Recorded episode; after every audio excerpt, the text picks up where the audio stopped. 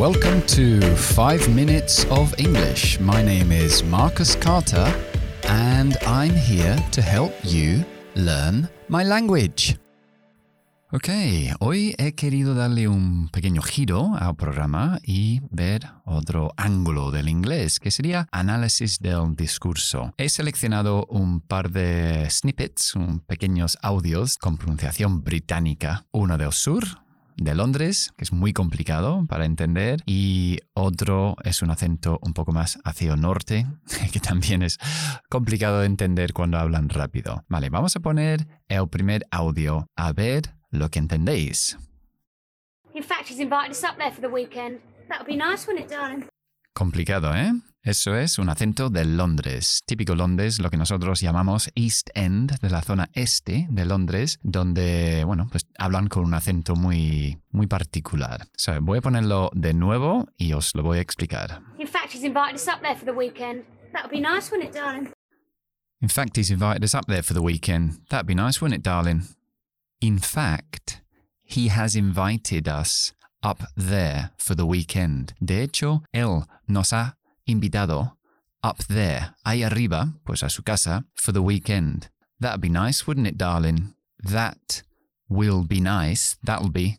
La L del futuro contraído no se oye. That'll be nice. Eso sería agradable. Wouldn't it, darling? ¿A que sí, cariño? Wouldn't it, darling. ¿Os acordáis que um, cuando queremos decir verdad al final de una frase usamos el question tag, la coletilla interrogativa? En realidad, uh, ella dijo, that'll be nice, wouldn't it? Normalmente utilizamos la misma, el mismo verbo auxiliar, en este caso ella lo ha cambiado. That'll be nice, wouldn't it, darling? Eso sería agradable, ¿verdad, cariño? Vale, vamos a ver el siguiente. Este ya es un acento del norte de Inglaterra. That's your real name, isn't it? Oh, yes, but nobody ever uses it. Come to that, I've got another one too. That'll have to go up outside then.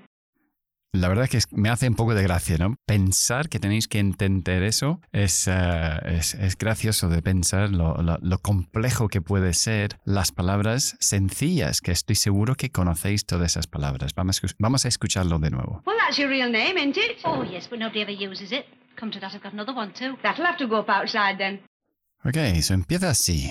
Well, that's your real name, isn't it? Well, that's your real name, isn't it? But she says, Well, that's your real name, isn't it? Isn't it? Isn't it? Oh, yes, but nobody ever uses it. Come to that, I've got another one too. Oh, yes, but no one ever uses it. Ah, sí, pero nadie lo utiliza. Come to that. Ahora que lo dices, I've got another one too. Come to that es como una expresión, no es muy común. I've got another one too. Tengo otro también, otro nombre. Están dentro de una tienda, están hablando de poner el nombre fuera de la tienda, su tienda nueva. That'll have to go up outside then. That'll have to go up outside then. That'll have to go up outside then. That'll, that will have to go up outside then. Ahí fuera, arriba, ahí fuera. That'll have to go up outside then. Bueno, ahí tenéis dos pequeños eh, diálogos y espero que os, os habéis gustado este estilo de programa. A mí sí, está chulo que, que veis diferentes acentos británicos y la próxima vez pues cogeré algo de americano, australiano, sudafricano, algo así. Y bueno, el idioma para hoy es uh, look after your pennies and the pounds will look after themselves. Cuida de tus peniques y las libras se cuidarán de sí solos. Básicamente, si tú no despilfarras las pequeñas monedas y las guardas, al final se van juntando y se van haciendo libras en este caso, se hacen pounds. Bien, ok, so um, I hope you enjoyed the program. Ya sabéis que estoy en Instagram, TikTok, sobre todo ahora mismo. Si no, pues nos veremos aquí en el siguiente podcast. Hasta entonces, bye bye.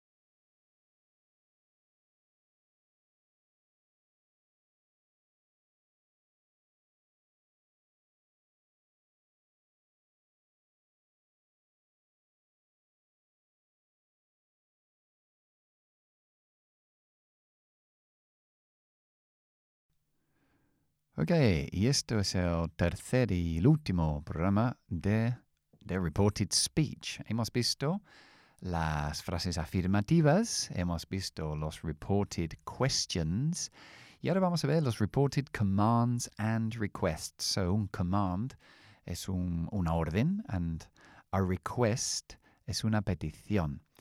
Entonces, um, están juntos porque llevan la misma estructura. Y un request puede parecer mucho a una pregunta, pero solo con poner al final de la, de la frase, please, por favor, ya es una petición. Por ejemplo, yo te puedo, por ejemplo, puedo decir, um, can you open your books? Um, quiere decir, tenéis la habilidad, es posible. Can you open your books? Eso es una pregunta. Tú respondes con, um, "Uh, yes, I can. Mira qué fácil. Pero si yo digo, can you open your books, please? ¿Podéis abrir los libros? Eso es una petición. Entonces, así se distinguen los requests de las preguntas. Y los requests llevan la misma estructura que los commands, que los órdenes en reported speech. En realidad, son bastante fáciles. Nosotros los expresamos con el infinitivo. Por ejemplo, ah, vamos a decir ah, esa misma frase.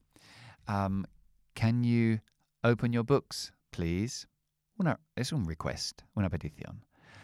Vamos a decir que eso lo dijo el profesor a los alumnos. Entonces, the teacher told, nuestro verbo de reportar va a ser told, en este caso, les dijo, told his students, y ahora aplico el infinitivo, to open their books. The teacher told his students to open their books. Para abrir, se les dijo a los alumnos que abriesen sus libros. Ok. um, imaginamos que el profesor dice lo contrario. Um, Don't open your books, please. No abrís los libros. Pues the teacher told his students y voy a negar el infinitivo. Siempre cuando negamos el infini- infinitivo, nunca se parten los infinitivos. Nunca entre el to y el open ah, voy a meter ninguna palabra. Entonces lo pongo antes. To not. Entonces lo pongo antes. Not to open. The teacher told his students not to open their books. Les dijo que, les dijo que no abriesen sus libros. Not to open. Bien. otra. Eso es. vale, vamos a hacer otro, otros ejemplos. My boss. Sea, my boss to me. Sit down, Marcus. Siéntate, Marcus. Pues, my boss told me, infinitivo, to sit down. Okay, my boss to me, don't be late again. Well, my boss told me, me dijo que no llegara tarde más. My boss told me not to be late again. Y ahí lo tenéis, el, el reported speech en commands and requests. Y este es el, este es el último de las, de las tres programas.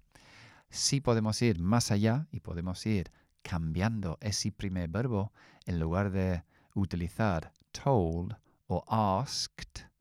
Podemos empezar a meter otros verbos como um, deny, negar, ¿no? Negar haber hecho algo. Uh, por ejemplo, en, estilo directo, hey, I didn't break the window. The boy denied breaking the window. Es otra forma de reportar lo que ha, pas- ha pasado utilizando, utilizando un verbo distinto al principio de la frase. Pero eso también lo vamos a guardar para otro programa, más adelante ya. Estos tres es el concepto am, básico de utilizar el reported speech. Bien, ahora vamos al idiom del día. Ah, vamos a ver, hoy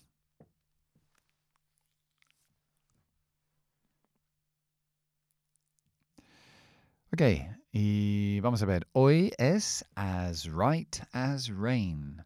Hmm, tan correcto como la lluvia. Rara, esa es, ¿no? La verdad es que no sé si es correcto o tan derecho como la lluvia. Quizás derecho, no sé. Pero bueno, as right as rain básicamente significa, significa perfecto, ya, estupendamente. Uh, for example, um, how are you feeling today after your illness? Oh, don't worry, I'm as right as rain. Estoy perfectamente. ¿Cómo te encuentras hoy después de la enfermedad? I'm as right as rain. Estoy perfectamente. Ok.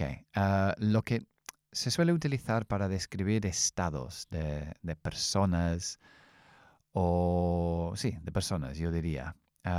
Más que decir ese ejercicio lo has hecho as right as rain, eso no se dice.